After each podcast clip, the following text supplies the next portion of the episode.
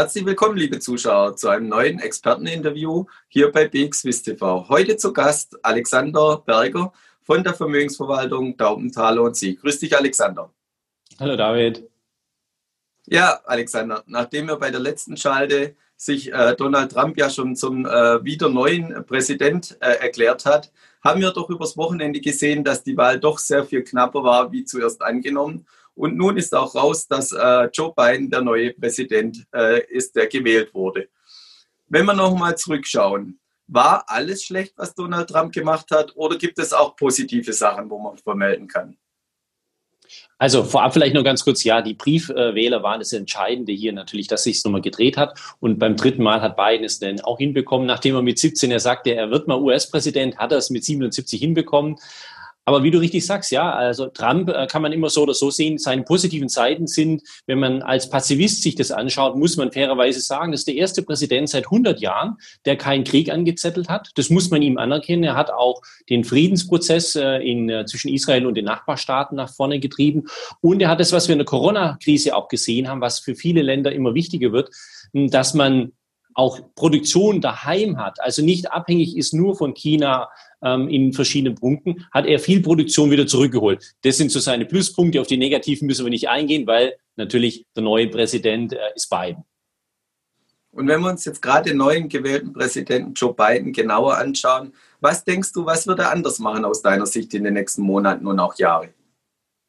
Also das ist vor allem für die Börsianer ganz, ganz wichtig jetzt, diese Phase. Man muss sich ganz genau anschauen, in die ersten Wochen, was äh, plant Biden. Und er hat ja Gott sei Dank auch jetzt die letzten Tage schon einiges auch kundgetan, ähm, was er ändern wird. Also grundsätzlich Außenpolitik, das haben wir ja schon mal auch erwähnt, wird sich der Ton natürlich ganz anders äh, darstellen. Er wird diplomatisch vorgehen, aber er ist auch gegen Nord Stream 2, er ist auch ähm, für einen Truppenabzug weiterhin. Hm, also außenpolitisch, ähm, auch gegenüber China und Russland wird sich nichts ändern. Aber schauen wir mal an, was für die Börsianer wichtig ist. Was hat er denn alles vor? Also er wird natürlich wieder die WHO, WHO unterstützen. Er wird dem Klimaabkommen von Paris wieder beitreten. Das hat er schon gesagt. Das heißt, das Thema Nachhaltigkeit ist auch bei US-Firmen, US-Aktien in Zukunft noch wichtiger. Kann man jetzt nicht sagen, es war noch nicht wichtig, aber da kann man den Fokus auch drauf legen. Er wird einen Corona-Expertenrat einführen, eine Maskenpflicht für ganz USA. Auch da kann man sich überlegen als Anleger, wer profitiert denn von sowas? Steuererleichterungen nimmt er zurück von Firmen und auch von Reichen.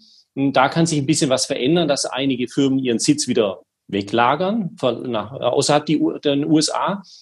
Ähm, strengere Waffengesetze hat er angekündigt. Auch das ist negativ dann zu sehen für die Waffenindustrie in den USA, muss man auch berücksichtigen.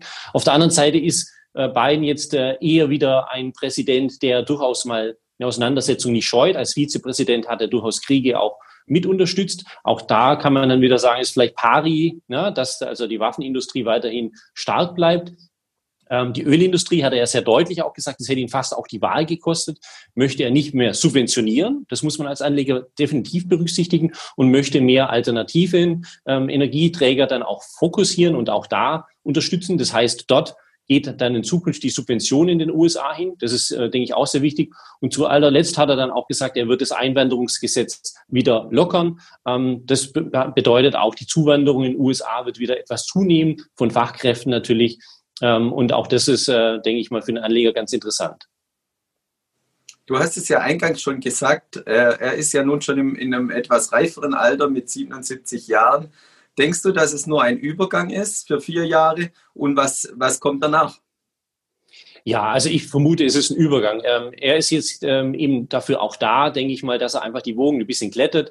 Ähm, er wird äh, das große Land nicht ein. Es braucht dazu eine neue Generation an Politiker. Also zum einen jüngere, aber auch eine, eine Generation, äh, sag ich mal, die die beiden Flügelspitzen, sag ich mal, ein bisschen mit einpacken kann. Da haben beide Parteien eine übrigen hervorragende Kandidaten auch. Wir haben jetzt die Vizepräsidentin äh, Harris, die natürlich auch hier in der Lage wäre, Präsidentin zu werden.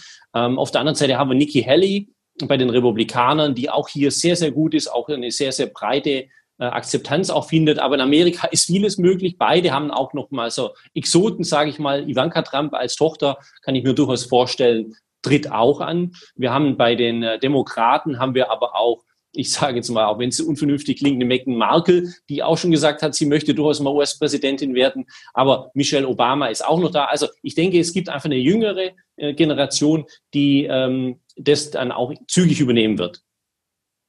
Vielen Dank für deine Einschätzung, Alexander. Und liebe Zuschauer, schauen Sie wieder bei uns vorbei, wenn es heißt Experteninterview bei BXWIST TV. Vielen Dank.